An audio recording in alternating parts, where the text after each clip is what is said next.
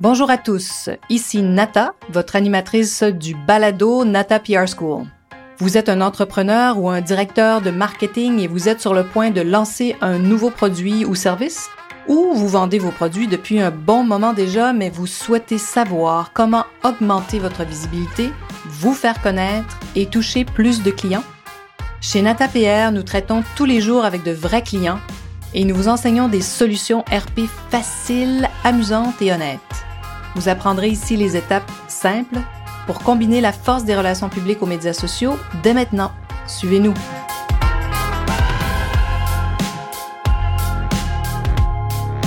Bonjour et bienvenue à ce 45e épisode du balado du podcast Nata PR School.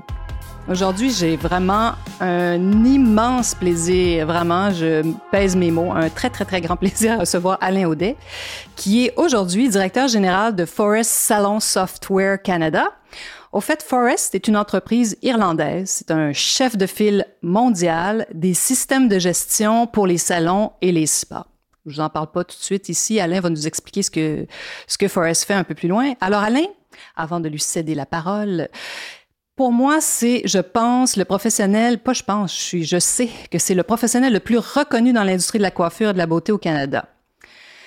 Il a évidemment œuvré pour des grandes marques internationales avant de revenir au Canada. Il a travaillé dans le monde du luxe en Asie du Sud-Est et euh, les marques comme Prada, Gucci, Fendi, Armani et bien d'autres grands noms que vous connaissez ont vraiment plus de secret pour lui.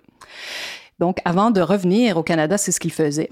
Et au Canada, il a eu cette, aussi cette occasion euh, formidable dans sa vie professionnelle de lancer une marque qui s'appelle Kerastase, aujourd'hui qui est extrêmement connue, surtout des, des femmes, hein, parce que les cheveux, c'est tellement quelque chose d'important dans la vie des femmes des hommes aussi, mais surtout des femmes. Donc Kerastase est très connue, mais quand euh, Alain Audet a lancé cette marque, elle l'était pas. Hein. Alors j'aime bien penser aussi que depuis 23 ans, qu'Alain travaille dans ce milieu et est présent comme professionnel là, du côté des marques capillaires, des salons de coiffure.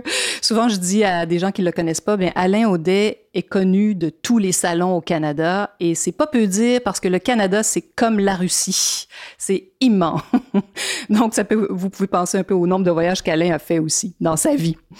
Et Alain, c'est un, passionné, un être humain formidable qui sait tisser des liens solides avec tous ceux qui croisent sa route. J'ai rencontré Alain il y a 20 ans déjà, justement au moment où il rentrait au pays et qu'une marque de Denain, Parasuco Jeans, recherchait un professionnel de son calibre. J'ai même eu cette chance de pouvoir consulter son curriculum, hein, son CV, et de dire à Salvatore Parasuco, engage, engage, il faut recruter Alain c'est la personne dont on a besoin. Alors, je pourrais euh, parler d'Alain pendant plusieurs podcasts, pendant des heures pour décrire qui il est, mais je pense sincèrement que ça va être plus intéressant aussi de le laisser ajouter à cette introduction euh, ce qu'il aura envie de partager avec vous, chers auditeurs. Alors voilà, merci Alain d'avoir accepté mon invitation. Merci Nathalie de m'avoir invité, c'est super gentil. ah non, c'est pas gentil du tout. Écoute, euh, je pense que on a beaucoup travaillé ensemble, bien sûr, parce que bien sûr Alain nous a recrutés euh, pour le lancement de Kirassaz et d'autres projets, mais je pense que c'est ça, une entente mutuelle. On a, on, on a fait beaucoup d'échanges ensemble. Alors, ben, je vais commencer par le début. Alors, qui es-tu, Alain Audet? Parle-nous de toi.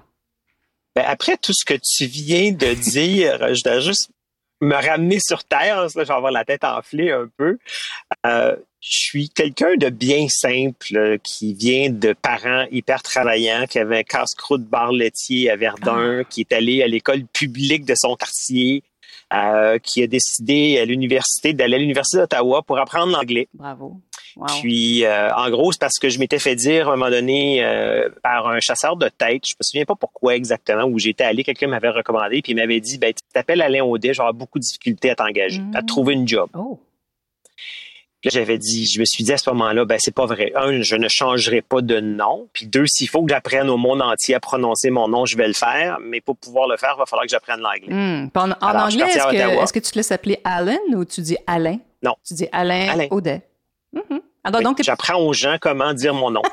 Puis t'es parti à Ottawa, donc, pour aller apprendre l'anglais. Parti à Ottawa pendant trois ans. Je suis revenu à Montréal. Mais évidemment, je me faisais demander ben, pourquoi tu es allé à Ottawa quand j'appliquais pour des postes ici à Montréal? Pourquoi les universités au Québec n'étaient pas assez bonnes? Puis finalement, pour me rendre compte que bon, ben, ma destinée, elle était pour être pan-canadienne et non pas seulement québécoise. Mais j'ai toujours eu le Québec dans le cœur, ça c'est certain. Mm. Alors pour moi, c'est toujours important d'y revenir, puis d'y installer là, mes, mes sources, si tu veux. Euh, donc, euh, j'ai enseigné au Collège La Salle. Puis c'est ce qui m'a amené euh, à Singapour comme directeur du programme de mise en marché de la mode là-bas.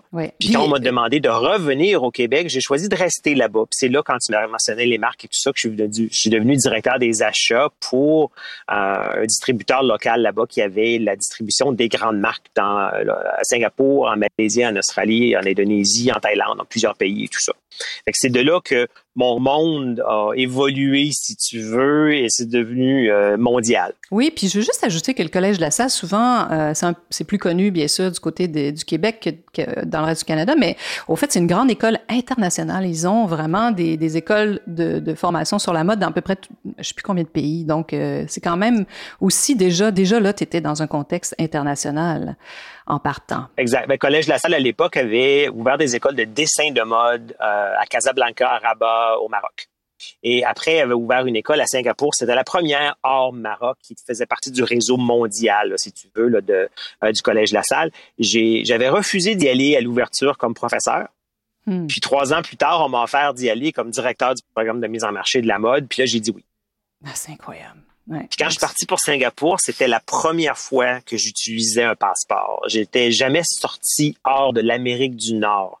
J'ai pris l'avion 24 heures pour me rendre à Singapour. C'était ma première destination non nord-américaine. Wow, c'est fou. Ah, par le destin. Ah, en 1992, à l'âge de 29 ans.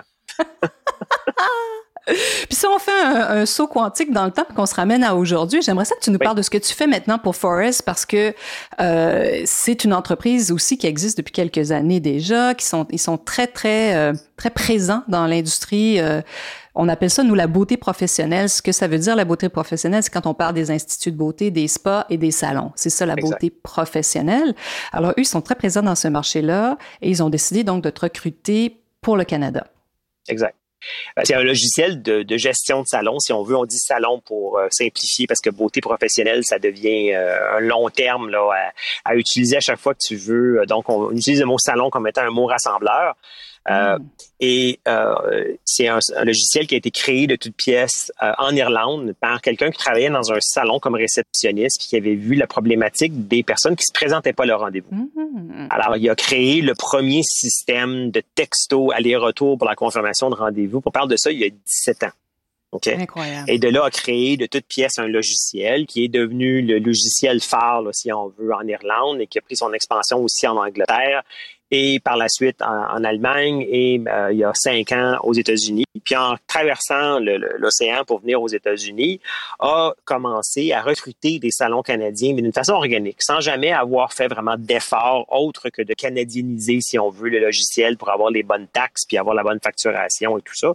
Mais il n'a jamais fait d'efforts de mettre du personnel ici sur place, de faire une campagne publicitaire, de la promotion vraiment ciblée ou même d'établir des relations avec des distributeurs, des manufacturiers ou quoi que ce soit. Puis, avec la pandémie, ben, il y a pas que de trucs qui se sont passés, puis on va sûrement y revenir tantôt avec, euh, avec ABA. Et ben, je me suis ramassé sans emploi, plusieurs personnes. Et euh, là, j'ai commencé à faire, euh, toucher à mes contacts pour voir ce qui se passait. Et puis, j'ai rencontré le, le CEO, bien évidemment rencontré par vidéo, comme tout le monde depuis un an et demi, euh, le CEO, COO, CFO, donc le chef de la direction, chef des opérations, chef des finances de cette entreprise-là, via personne interposée. Puis, ça a cliqué assez rapidement. Alors, euh, il n'y avait jamais, il n'y avait pas prévu cette année d'engager quelqu'un pour diriger le Canada. Il y avait un focus Amérique du Nord, mais via la Philadelphie, le bureau chef de là-bas.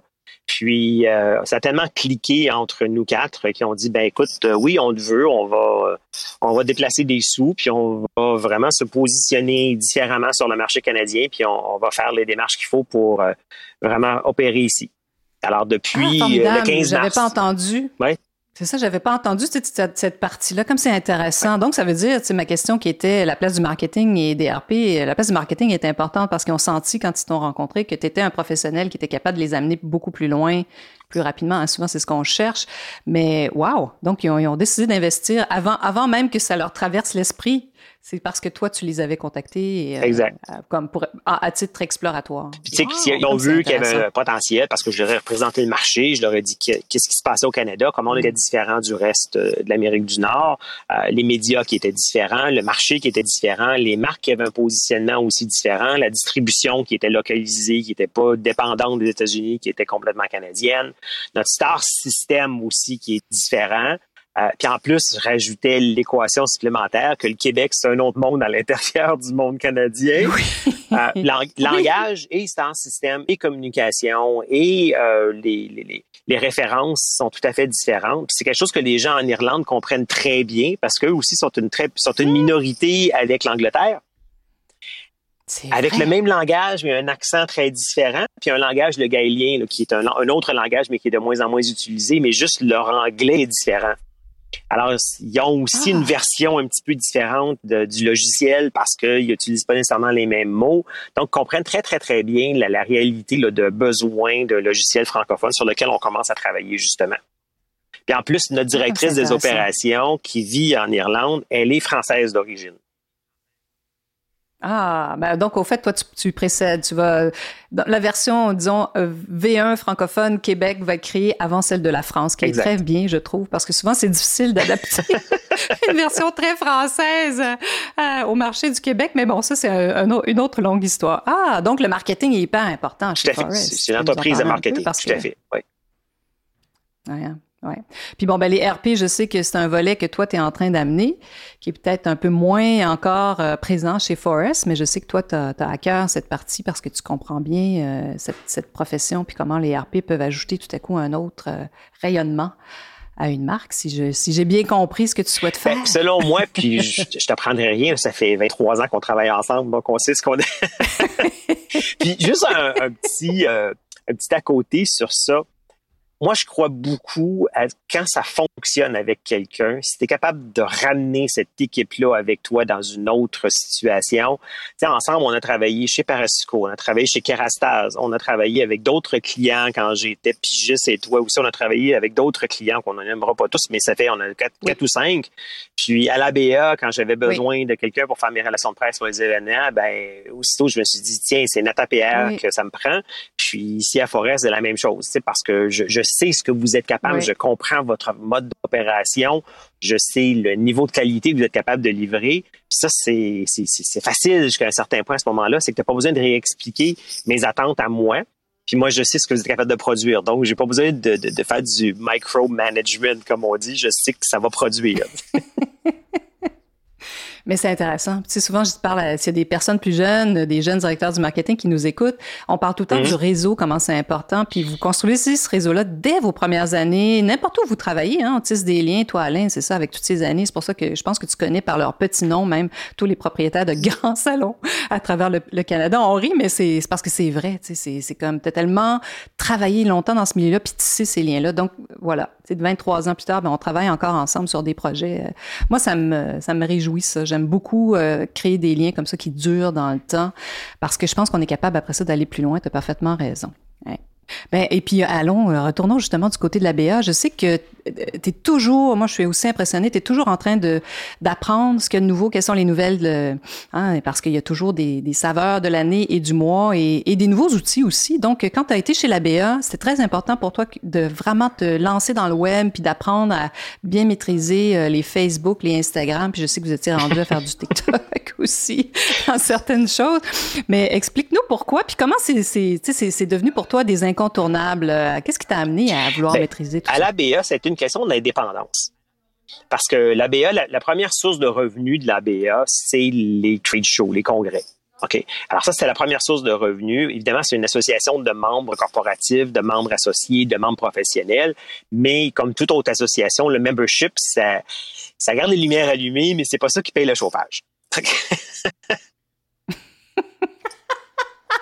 Alors, ah, c'est important. il y a eu euh, comme un désistement graduel des grands manufacturiers, des grands distributeurs, des congrès. Puis ça devenait de plus en plus une situation où c'était les startups qui étaient présents, qui étaient là pour se faire connaître, s'exposer et se faire voir et tout ça. Ce que ça a causé, c'est qu'historiquement, l'ABA, qui est quand même là 80 quelques années, euh, l'ABA qui dépendait historiquement de ses distributeurs et manufacturiers qui prenaient des grands kiosques pour vendre des billets. Donc, il y avait un distributeur quelconque qui vendait 500-600 billets, l'autre distributeur qui en vendait 700-800 et tout ça. Puis, il y avait des billets qui étaient vendus à la porte et quelques billets qui, grappillaient un peu, des billets vendus en ligne deux ans auparavant. Ben, quand je suis arrivé, euh, puis il y avait une descente depuis plusieurs années du nombre de billets vendus, du nombre de personnes qui assistaient au congrès. Alors tu te dis, bon, comment est-ce qu'on remonte ces chiffres-là? Je peux pas, mes distributeurs, j'en ai moins, j'ai moins de gros, donc comment est-ce que je remonte ces chiffres-là? Puis là, tu dis, ben, la seule solution, c'est d'être vendre en ligne, de se faire connaître et tout ça. Alors, on a changé le nom du show. On est parti du show de l'ABA à Revel in Beauty. À partir du nouveau branding, on s'est créé une nouvelle image, on est allé à fond sur, on a refait le site web, donc tout refait le SEO, tout refait le SEM. De là, on est rentré dans le AdWord. J'ai regardé ce qu'on faisait sur la page Facebook. On s'est mis à faire des posts sur Facebook d'une façon. Euh, à l'époque, il n'y avait pas encore les lives. C'était pas commencé les lives sur Facebook. C'est vraiment les posts et les vidéos. On s'est mis à poster plein de mm. vidéos aussi, euh, parce que les vidéos, évidemment, on sait très bien que c'est plus visionné que, que juste les textes et les photos. On a changé la charte graphique complète. On a changé le logo. Euh, après ça, on est rentré sur Instagram, puis on est devenu générateur de contenu. On travaillait beaucoup avec Nata sur, la, sur ça. Vous avez géré notre compte Instagram pendant une année complète. Puis l'idée de ça, oui, une année complète, parce qu'on n'avait pas la capacité de hein. faire à l'interne. Si on avait euh, David euh, s'est dépensé sur ce site-là d'une mm. façon euh, on a fait du, ce qui se faisait à l'époque, puis qui se fait plus. Tu sais, je parle de l'époque, on parle de deux ans, là. à la vitesse à laquelle les médias sociaux changent. Oui, oui, mais tu sais, je regarde, tu sais, vous êtes à, ils sont à 13 000, tu sais, on est parti de zéro, hein, il y avait presque rien, là, et ça n'existait pas, puis aujourd'hui, ils sont à 13 000, tu sais, bravo Alain, parce que ça s'adresse aux professionnels. C'est business to business, là, c'est pas consommateur comme dit, du tout. Puis, tu sais, c'est le principe De, trouver le bon hashtag qui va te faire connaître, de faire la participation, d'aller chercher cet engagement-là, de répondre et tout ça. Puis là, j'ai une personne à l'interne qui s'est mise à, à, faire du contact avec des professionnels qu'on voulait qui viennent nous rejoindre et tout ça. Donc, vraiment faire de la relation avec euh, euh, aimer leurs posts, leur posts, les partager, aller dans les stories, partager les stories, commenter. Donc, on s'est mis sur une stratégie vraiment là, de, de, de, de faire en sorte que les gens tombent en amour avec nous. Ce qui fait que le premier Revel in Beauty a été très un grand succès. On a eu 15% euh, d'augmentation des ventes de billets. Le deuxième Revel in Beauty, on a augmenté encore d'un autre 15 à 20% puis on a vendu nous-mêmes 98% de nos billets. Le troisième qui devait avoir lieu euh, au mois de, mois d'avril 2020, évidemment, a été annulé à cause de la pandémie. Mais on était déjà à 40% en avance de la vente des billets des années précédentes. Donc, on était pour avoir le plus gros show. Eh oui, puis tout ça grâce à toute justement cette, stratégie en ligne. Je sais que nous aussi on a, travaillé on travaillé les RP aussi avec vous autres à ce moment-là, mais euh, avec des moyens réduits aussi. Puis euh, au fait, faut, faut comprendre que les grands salons, hein, c'est de plus en plus difficile à vendre. Fait que c'est wow, hein, c'est de réinventer une industrie. Et, euh, Puis réinventer, mais à deux niveaux, c'est qu'on avait auparavant, on payait 5 dollars de commission à chaque représentant qui vendait un billet pour le show. Fait que le coût de vente d'un billet nous coûtait 5 dollars, sans compter la ah campagne de marketing qu'on devait faire et tout ça. Le vendre en ligne, en incluant nos prix de AdWords, nos prix publicitaires, donc tout le, ce qu'on payait, ça nous coûtait 2,77 sous. Donc, la moitié du prix. hein? Tu réduis de 50% tes, frais. Mais en plus d'augmenter les ventes ah! avec tout ça, puis augmenter la visibilité, puis augmenter la présence en ligne. Donc, finalement, c'était comme un, deux pour un. Même si on essayait d'en dépenser plus, il y a quand même, ça, c'est une chose qu'on se rend compte, qu'il y a une limite. Même si tu dis, je mets 50 000 en ligne sur AdWords, sur les médias sociaux, euh, s'il n'y a pas 50 000 de clics, même si tu as mis 50 000 de ben budget, C'est vrai, ça, c'est un très bon point. Ouais. Mais en même temps, il faut dire aussi que la, formule était réinventée aussi. Tu vous avez adapté le, salon pour les, des marques, justement, qui étaient plus émergentes. Vous êtes allé chercher des grands, euh, grands influenceurs qui n'étaient pas encore des TikTokers, mais sur le point de le devenir. Euh, des personnalités connues dans la coiffure. Euh, vraiment, vous aviez fait un travail incroyable. On va voir si ça va revenir peut-être en 2022, parce que là, avec tout ce qui se passe, c'est comme difficile. Hein? Au Canada, c'est trop difficile encore pour les, les, congrès parce que les règles sanitaires euh, changent vraiment graduellement et sont un peu imprévisibles aussi. Donc, il n'y a personne qui a pris ce risque-là. Aux États-Unis, les shows ont déjà lieu. C'est commencé. Il y en a eu un la semaine dernière. Euh, puis il y en a cinq de prévus cette année. Mais au Canada, il n'y a personne qui s'est lancé dans ce risque-là pour 2021. Oui, oui, oui, tout à fait. Et faisons un petit retour, un petit back to the future, parce qu'on a une histoire, je trouve, incroyable, qu'on raconte pas souvent, toi et moi. Euh, à l'époque où le web n'était pas aussi présent, mm-hmm. tu as été euh, le professionnel, le tout premier euh, à lancer au Canada Kerastase. Il y avait eu déjà des petites tentatives, mais bon, la marque était un peu disparue. Mais donc, ils, ils revenaient avec un nouveau positionnement. C'était fin des années 90, début 2000.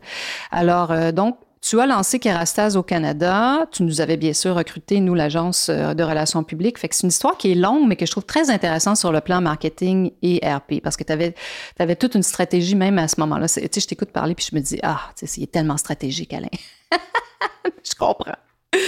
Alors, c'était quoi ta stratégie? Raconte-nous ça. La, stratégie à, ce moment-là, honnêtement, là, quand on parle d'influenceurs aujourd'hui, on n'a rien inventé. Ce qu'on a inventé, c'est le média, OK, ou le média, mais pas le, terme influenceur est nouveau, mais ah, moi, je recule en arrière, là, je recule dans les années 90 où je faisais la campagne de promotion pour les cliniques ABC internationales, les cliniques capillaires ABC internationales. Puis notre publicité, c'était j'allais livrer des enveloppes aux postes de radio, aux animateurs de l'émission du matin, aux animateurs de l'émission du midi pour qu'ils parlent de nous. Et celui qui était le plus grand influenceur à ce moment-là, c'est Douglas Léopold à CKMF. Et puis, euh, Douglas Léopold, quand il ouvrait l'enveloppe et qu'il parlait de ce qu'il y avait dans l'enveloppe, OK, puis il parlait, puis il racontait l'histoire de, de, ça, ben, le téléphone se mettait à sonner.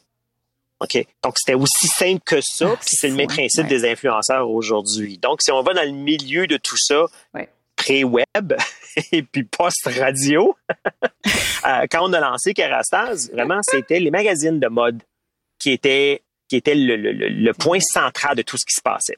Puis à l'époque, le magazine de mode le plus important, c'était InStyle aux États-Unis. C'était le magazine, c'était la Bible. Je ne sais même pas s'il existe encore d'ailleurs, mais c'était la Bible de la beauté et de la mode. Et si tu étais dans InStyle, tu existais. Mais InStyle, tu es américain. Et puis, ce qui se passait aux États-Unis, oui, ça se transpose ou ça, traverse les lignes euh, canadiennes, si on veut. Ça, a un impact à Toronto, un impact à Vancouver, au Canada anglais, mais ça a zéro impact au Québec. Parce qu'il y a très peu de ventes qui se font au Québec de ces magazines-là, qui se faisaient à cette époque-là.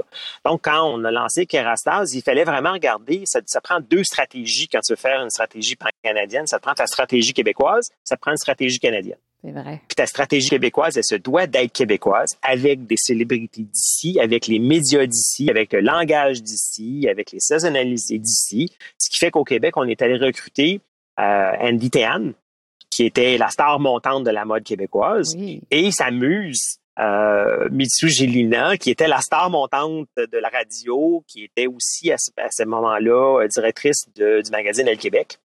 Et on a travaillé beaucoup avec ces deux-là au Québec pour s'implanter de ce niveau-là, faire les défilés de mode. On a commandité les défilés de mode euh, d'Andy, donc c'était facile de faire venir tous les médias euh, à un show d'Andy Théan où le volet coiffure était 100% représenté par Kerastase, où on donnait des, cadeaux. Euh, il recevait presque 300 dollars de produits quand il venait à un défilé de mode.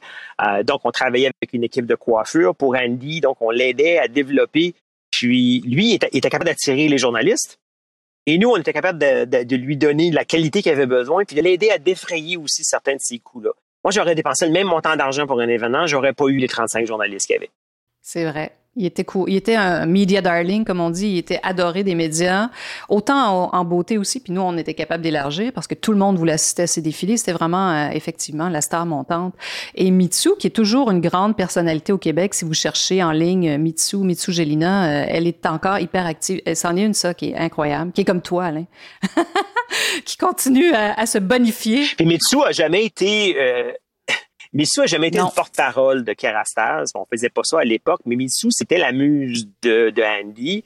Puis, euh, il y a un événement où on a engagé Mitsou et Andy pour faire, euh, devant nos, professionnels et puis les médias, pour faire comme un, rapport de tendance, si on veut. Puis, ça avait d'ailleurs créé une polémique parce que, étant donné que Mitsou, elle était l'éditrice pour une série de magazines, puis on sait au Québec qu'il y a deux mondes de journaux et magazines, ben, il y a un des deux mondes qui s'est désisté. Alors, ça a créé une polémique. Mais en même temps, des fois, les polémiques, c'est bon parce que le monde qui est venu en a parlé beaucoup. J'avais oublié. en sachant que l'autre monde n'en parlerait pas. C'est trop bon. merci de me rappeler ça, Alain, parce que dans ces années-là, on était très peu hein, quand on était journaliste ou si on invitait un, un média qui prenait la parole pour nous, hein, pour une marque, ben, les autres médias nous boycottaient. Mm-hmm. Écoute, aujourd'hui, c'est plus comme ça. je voyais, aujourd'hui, on est rendu tellement ailleurs qu'une rédactrice beauté d'un grand magazine, j'ai vu, elle est représentée par une agence d'influence. Donc, elle est, elle peut gagner sa vie comme rédactrice, comme journaliste beauté, puis continuer à faire d'influence, bien sûr, dans d'autres marques que la beauté, là, mais on n'aurait jamais vu ça. Ça aurait été une impossibilité mathématique. Les choses évoluent, hein. Ah, c'est fou. Exact. Mais je pense aussi que tu as été un pionnier parce que tu pourrais comme écrire l'histoire des relations publiques de L'Oréal au Canada. Parce que dans ces années-là, ça n'existait pas, les RP, pratiquement. Il n'y a pas de relations publiques chez L'Oréal. Ben non, parce à ben cause des magazines de beauté. L'Oréal a toujours pas eu un gros mm-hmm. budget publicitaire. L'Oréal achetait les 50 premières pages publicitaires de tous les magazines. C'était facile dans ces années-là, on oublie, mais pour se faire connaître, moi je dis on lance, on lançait une énorme pierre dans le, dans le lac pour on arrosait tout le monde. C'est-à-dire qu'il y avait les magazines, bien sûr, la télé, la radio, les journaux, puis les, les, panneaux. Ben, les panneaux, les grands panneaux, les billboards. C'était ça. Donc, évidemment, L'Oréal a raison. Et puis, ils nous regardaient, nous, les gens des RP, comme on était tellement pas importants. puis nous, Carastase, ben, on était une toute, toute, toute petite marque euh, qui n'avait pas des grands budgets et qui n'avait pas un budget publicitaire. On ne peut pas compétitionner avec n'importe qui en publicité. Donc, il a fallu se démarquer ailleurs, puis se démarquer ailleurs en allant chercher justement les grands coiffeurs puis en faisant en sorte que ça, c'est Nathalie qui l'a fait. Là. Je dis non, c'est la stratégie, mais la personne qui l'a effectué, cette stratégie-là, c'est l'équipe de Nathalie. Euh, faire en sorte qu'on soit mentionné dans les reportages photos parce qu'on avait des grands coiffeurs qui faisaient euh, qui faisaient les reportages photos, puis d'ajouter finalement coiffure faite avec le nom des produits qui étaient faits. Ça, ça, se faisait pas auparavant. Le maquillage était décliné au complet, les vêtements étaient déclinés au complet, mais la coiffure ne l'était pas. Puis quand ça a commencé à rentrer, nos, nos, chiffres de référencement au niveau média ont fait que l'équipe corporative de L'Oréal, à un moment donné, ils nous ont fait venir dans, dans, une, dans un meeting. Qu'est-ce que vous faites pour aller chercher ces chiffres-là? Vous dépassez tout le monde. À ce moment-là, on a dépassé L'Oréal Paris, on a dépassé les marques professionnelles comme L'Oréal Professionnel, Redken, on a dépassé exactement. Puis là, c'était genre, waouh, qu'est-ce qui se passe? C'est vrai. Oui. Ben, toi et moi, on aime les chiffres, hein? Puis il faut dire que moi aussi, j'ai un passé marketing. Puis je comprends à un moment donné, tu sais, je voyais en fait, c'est toujours la question comment on peut faire pour augmenter la visibilité de quelqu'un. Puis tu as raison. Ah, merci de me rappeler ça. Comme c'est intéressant. Mais c'est vrai que je m'étais mis à regarder systématiquement tous les magazines, puis qui faisait de la coiffure, puis à les contacter. Puis eh, dans ces années-là, on commençait, on pouvait vraiment leur donner des produits. On avait réussi à créer une envie, une parce que c'est des bons produits, il faut le dire. Donc les, les, coiffeurs les aimaient, puis il y avait très peu de, de produits coiffants en plus dans ces années-là. T'imagines comment c'était un miracle ce qu'on arrivait à faire aujourd'hui. Il y a une gamme de coiffants dans cette marque-là, mais dans ces années-là, ça commençait. Mais écoute, il, il mentionnait Kerastase avec un grand plaisir, donc c'était fou, c'est vrai. Puis on était pendant je sais pas combien d'années, Kerastase a été la marque numéro un en visibilité. au Canada. Mais on avait compris, tu sais, que où aller chercher cette visibilité-là. C'est drôle parce qu'on parle de ça, puis ça a l'air, tu sais, une évidence aujourd'hui, mais c'était les débuts, ça se faisait pas. C'était nouveau, personne faisait ça. Exact. Le positionnement de produits, s'assurer que les produits étaient dans les films. Même, on avait un, salon à Montréal qui, que n'importe quel émissions de télévision ou films qui étaient faits à Montréal, euh, on les envoyait là chercher les produits ou on envoyait un taxi porter les produits, ce qui fait que les produits ouais. se sont retrouvés en évidence dans certains films euh, à travers le monde qui ont été filmés à Montréal parce que la bouteille était belle, parce que ça marchait dans la couleur. Puis on n'a jamais payé pour ça là. Il y a d'autres qui payent pour avoir ce positionnement-là, pour être visible à l'émission de télévision, dans la salle de bain de, de, de, de tel show. À, ce moment-là, ça se faisait pas encore, puis on a, on a eu de la visibilité à cause de ça. Les grandes années des RP, vraiment. Vraiment, vraiment. et, puis quand on y pense, ah, mais tu me rafraîchis la mémoire des choses que je vais raconter à mes équipes que j'oublie. Mais c'est intéressant. Le terme monétiser n'existait pas à cette époque-là. Monétiser son exposure, là, ça n'existait pas. ça n'existait pas. C'est vraiment c'est le web qui a amené tout ça, évidemment. On est rendu tellement ailleurs, euh, c'est fou. Mais je sais qu'au fait, euh, c'est très drôle parce que parfois tu dis que tu nous, tu nous, tu nous avais caché, tu parlais pas de nous à personne parce que on avait attendu que les résultats sortent. Et dans ce temps-là, ben, on était plus patient qu'aujourd'hui. C'est-à-dire que hein, quand on, même encore aujourd'hui, quand un magazine papier, ben, ça y prend quelques mois avant de sortir. Donc, c'est plus long. Ah, à l'époque, c'était minimum de trois mois un magazine papier avec ça sort. Oui, oui, oui. Fait que bref. Trois à six mois. Quel univers. Ça. a tellement changé depuis ce temps-là. Puis, ben, puis au fait, j'aimais beaucoup aussi ta stratégie. Alain est très stratégique aussi. Donc, tu nous utilisais beaucoup pour ouvrir des, des portes de salon. Parce que, au fait, Kerastase était pas connu quand, quand j'en parlais à des, à des, à des journalistes beauté. Kéra, quoi? Ça, ça, ressemble à un nom de maladie, hein? C'est pas un très beau mot, Surtout en anglais, là, c'était pas ah, facile à prononcer. Oui. Alors, écoute, on avait toute une stratégie. On les prenait par la main, on les mettait dans une limo, on les amenait vivre une expérience. Bien avant que la mode de vivre une expérience soit, soit là, on faisait, écoute, on était des, des précurseurs, hein? On peut se le dire. Ah, c'est fou quand on pense à on tout avait, ça, on avait enregistré une, espèce de, de, de, mantra de relaxation qu'on avait sur un micro, euh, un micro CD à ce moment-là, qu'on faisait jouer, puis on expliquait aux gens fermez vos yeux, vous allez vivre cette expérience-là, un petit peu comme un, truc de yoga si tu veux. Puis yoga, t'as pas encore beaucoup à la mode et tout ça, mais c'était tout le principe de la relaxation pendant le service capillaire au lavabo. Et puis, on faisait vivre ça justement aux journalistes. Puis, quand ils venaient en salon, ben, ils étaient dans un environnement euh, bien enveloppant. D'ailleurs, on avait eu à, euh, Laval, chez Robert Prou, le salon coiffeur Robert Prou, le premier espace Kerastase en Amérique du Nord. C'est la première fois qu'il y avait un espace. Il existe encore d'ailleurs chez Robert il existe Prou. Ils encore? Ils ont encore cet espace-là. C'est vrai que j'aille. C'est fou. Ouais. Ah, écoute, toi et moi, on a tellement fait de choses. Tout ça pour m'amener à ma prochaine question, euh, hein, n'est-ce pas? Parce qu'il y a un terme à la mode depuis la pandémie que moi, je trouve un peu fou, là, qui s'appelle se réinventer. Euh, mm-hmm. toi, toi, tu as toujours fait ça toute ta vie, bien avant que ça devienne une tendance et que ça soit à la mode. Et puis, t'étais souvent... là, j'ai toutes les preuves, de, avec tout ce que tu viens de dire, comment tu as été souvent un précurseur euh, dans toutes sortes de tendances. Tu passé du luxe en Asie du Sud-Est, euh, tu as travaillé dans le milieu de la mode au Canada, de la beauté, donc les salons de coiffure et tout ça. Mais comment, est-ce qu'il y a un fil conducteur dans tout ça? Est-ce que, est-ce que à chaque fois, euh, tes mécanismes de réinvention qui datent pas d'hier? Tu sais, je pense que toi, tu es, un exemple parfait de quelqu'un qui, souvent a réinventé, tu sais, allé chercher d'autres outils, qui est, toujours demeuré, tu un, expert du marketing, mais je trouve que tu as, réussi à tout le temps à aller chercher, tu ça. Est-ce qu'il est y, a une technique pour se réinventer selon Alain Audet? Ben, il n'y a pas une technique en soi. Moi, je te dirais que quand on arrête d'avancer, on recule. C'est vrai. Donc, puis il n'y a rien de plus vrai dans le milieu de la mode, de la beauté, le milieu du marketing. Ah, oui. Puis, tu n'es pas obligé de savoir comment faire les choses.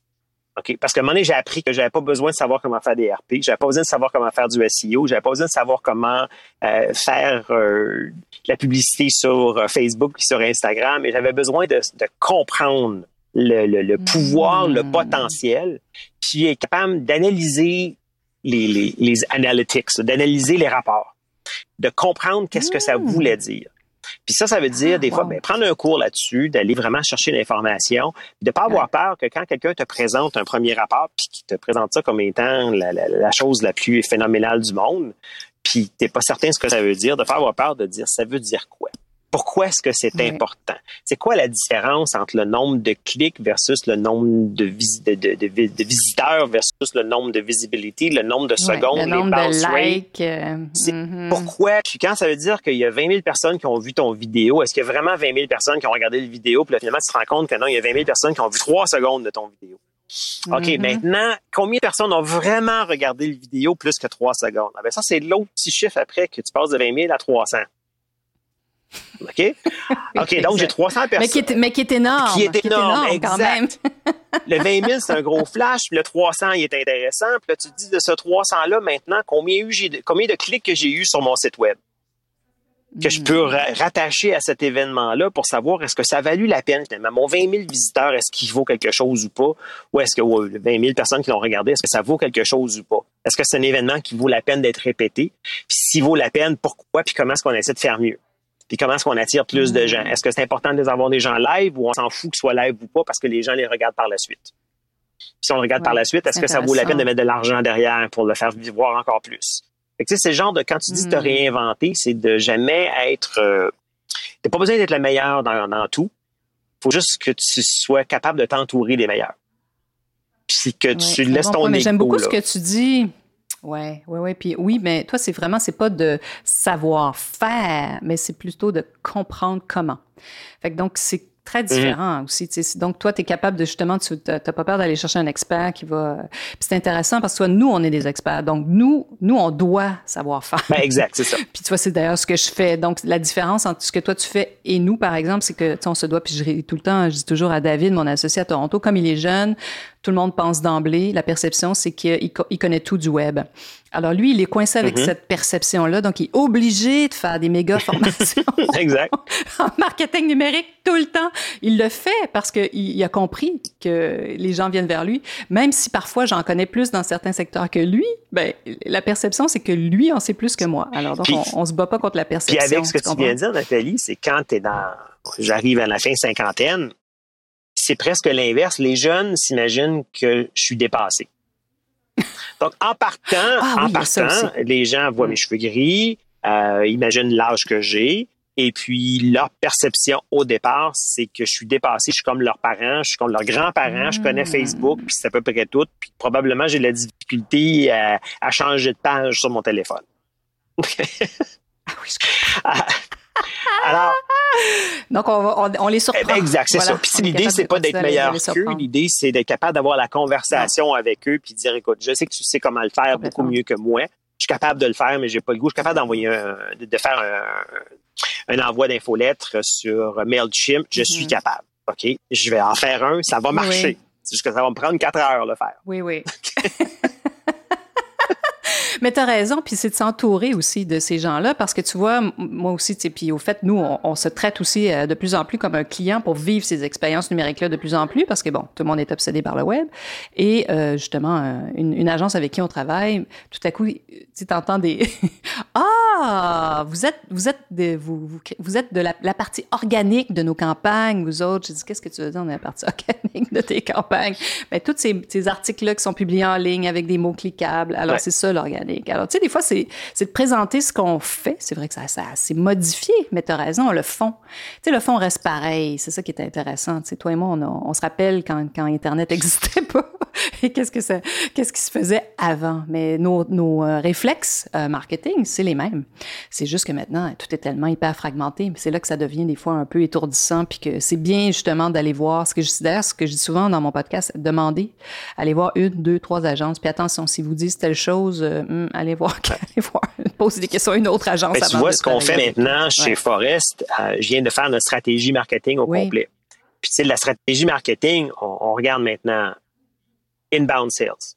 Donc, ce qui vient du web, ce qui vient des médias sociaux. Donc, on a une stratégie, on a une stratégie AdWord, une stratégie médias sociaux. Donc, ça, c'est du inbound, on paye pour ça. Après ça, on a du inbound euh, plus organique. Donc, comment est-ce qu'on fait au niveau des posts sur les médias sociaux, qu'est-ce qu'on fait comme les sur les podcasts, sur euh, tout le côté contenu, génération de contenu? Puis là, il y a des budgets associés à ça, mais on a aussi des indicateurs de performance. Puis après ça, on regarde le outbound. Le outbound, c'est vraiment nous qui choisissons des clients, qui recrutons des gens, qu'on embarque dans leur monde, si tu veux, pour se faire connaître d'eux, puis devenir intéressant. Donc ça, c'est une autre stratégie avec des cadeaux, avec du, euh, avec s'impliquer dans leur, euh, dans leur communication et tout ça, dans leur communauté, puis comment est-ce qu'on s'en va vers eux.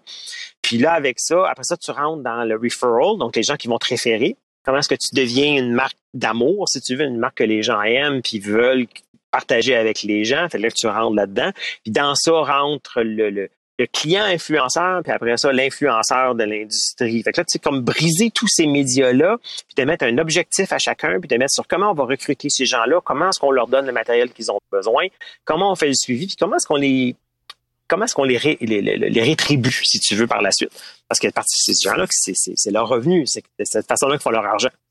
Alors, quelle valeur on met à chacun des types de, nos influenceurs dans d'autres univers. Tu sais, des fois, on va les appeler des influenceurs, parfois, ceux qu'on rémunère parce que justement, ils nous envoient euh, des, des, des, des, clients qui sont C'est ça. Puis là, on parle de micro-influenceurs, pas des macro-influenceurs, parce que c'est pas des gens qui ont des millions, c'est des gens ben qui ont des dizaines, des centaines, des milliers de followers. Puis, euh, tu sais, tout ça mis ensemble, là. Ouais. Exact. Des clients potentiels, tu sais, c'est ça. Des fois, euh, c'est ça vos clients. Tu sais, c'est comme nous, euh, j'ai pas besoin d'avoir 3 millions de fans, moi, dans la vie. Tu sais, je vends pas, euh, tu sais, Ouais. j'ai pas de produits vendus en pharmacie. Donc, moi, j'ai pas besoin d'avoir autant de, d'agents, de, de, de personnes qui me suivent. Mais, ah, c'est intéressant. Mais est-ce que tu dirais que depuis que tu travailles maintenant pour une, une entreprise qui est, qui est complètement euh, en ligne, hein, qui, est, qui finalement, qui est complètement dématérialisée, qui Non, non, c'est un service cloud. bouteille de C'est un service infonuagique. Est-ce, En plus, c'est infonuagique, est-ce- là. En plus, oui. Est-ce que ça change?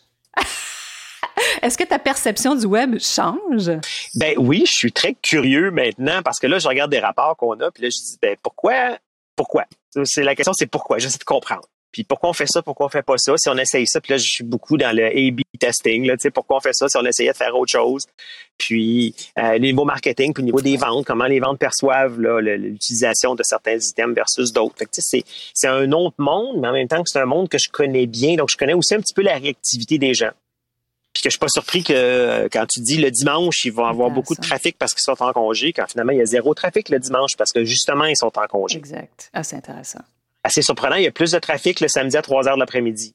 Oui, des fois, nos infolettes sont plus ouvertes le samedi, euh, c'est ça, samedi après-midi, parce que les gens sont là. euh, et là, ils ont du temps. Ils entre deux clients, là ça s'est calmé un petit peu, c'est l'heure du lunch, 3 heures le samedi Ouais. après-midi, ils passent 15 Ouais. minutes sur leur téléphone, puis c'est là que tout à coup tu as de l'action. Complètement. Ouais. Complètement. Ah, c'est intéressant. Puis, écoute, euh, selon toi, ça va être quoi le, le- le futur là, des RP et du marketing là, dans, dans ce, que sont ton, ton, ton senti, ce que tu Ben, expérimentes? on rentre de plus en plus, puis je, je, je vais rien dire que les gens connaissent pas déjà, mais je pense qu'on est de plus en plus dans le sociétal. Les gens veulent savoir euh, plus connaître, c'est quoi le but de l'entreprise. Pas juste le produit, c'est qu'est-ce que l'entreprise fait avec ses profits, qu'est-ce que l'entreprise fait avec ses employés, qu'est-ce que l'entreprise fait avec ses clients, comment est-ce qu'elle traite le monde en général. Les gens veulent voir ça. Et euh, si tu n'as pas une histoire qui tient la route, euh, il est le temps de t'en créer une. Puis quand t'en as une qui tient la route, puis c'est intéressant parce que chez Diffuse- Forest, Diffuse-la. chez Forest, on en a une. Puis elle est tellement imbriquée dans l'entreprise que les gens en ont presque perdu la valeur. Moi, je suis là puis je dis, ben là, c'est important ça.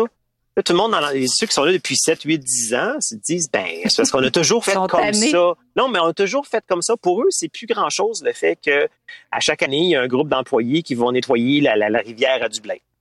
Dans la journée, la, journée d'entreprise, Mm. si tu veux, la journée communautaire, ils vont nettoyer, ils vont en kayak, puis ils vont nettoyer la rivière. Qu'on Quand a même. planté 1000 arbres dans une forêt pour euh, Mm. reforester euh, quelque part en Irlande, qu'on a fait ça l'année dernière, puis qu'on a un, un engagement de continuer à le faire. La COVID de ralentir certaines de ces actions-là. Qu'on est une compagnie qui a installé des panneaux électriques sur, sur le toit de son entreprise, donc on est complètement autonome. Même le surplus d'électricité est revendu. Qu'on a plus de, on utilise presque plus de papier, qu'on est carbone neutre. Euh, il y a un paquet de trucs. Puis là, je dis, ben, c'est un message important. Fait que là, nous, on est en train, pour le Canada, de mettre ça de l'avant dans notre message parce qu'on sait que notre industrie recherche ça présentement. Le gros, le, le mot sustainable, là, euh, je le cherche en français, je ne Oui. l'ai pas. euh, durable. durable. Durable. euh, Tout ce que ce soit durable. c'est ça. Donc, tout ce Mm. côté durabilité-là, les gens cherchent ça. Il y a une clientèle qui cherche ça. Puis, il faut pas le, puis faut que tu fasses semblant de faire, semblant, faire, euh, faire attention de ne pas donner justement euh, juste une couche de peinture verte sur ton, ton galon d'huile. faut que ça soit vrai. Faut que ça soit faut que authentique. ce soit vrai. faut que ça soit Ouais. prouvé et puis que ça soit euh, documenté. Oui, parce que, ben, au fait, on peut faire des recherches, tout le monde. Hein. Aujourd'hui, tout est au bout de nos doigts. hein. Google nous, nous révèle bien des affaires. Fait qu'il faut faire attention aussi. Alors, euh, puis avant qu'on termine, je veux dire aussi aux, aux- à ceux qui nous écoutent que je vais mettre le lien de Forest en dessous dans, dans les notes. Est-ce que tu veux qu'on mette tes, est-ce qu'on peut te joindre toi aussi directement? Est-ce que c'est une bonne idée pour des marques? euh, Ben, la façon la plus facile, c'est Forest avec un PH. Oui. OK? Donc, Forest, P-H-O-R-E-S-T, .com, barre oblique, CA, pour le site canadien. Mais de toute façon, c'est géolocalisé. Si vous allez sur le point .com, le, ça va automatiquement vous demander si vous, vous dire que vous êtes au Canada, vous voulez voir sur le site canadien. Écoute, en terminant, en terminant, qu'est-ce qu'on te souhaite, Alain? Alors, on va me souhaiter deux choses. Au- pour Forest, on me souhaite une version française rapidement. OK? Parce qu'on travaille dessus, Oui. puis je vais l'avoir le plus rapidement possible. Donc, euh, je, nous- je nous souhaite la version francophone le plus rapidement possible.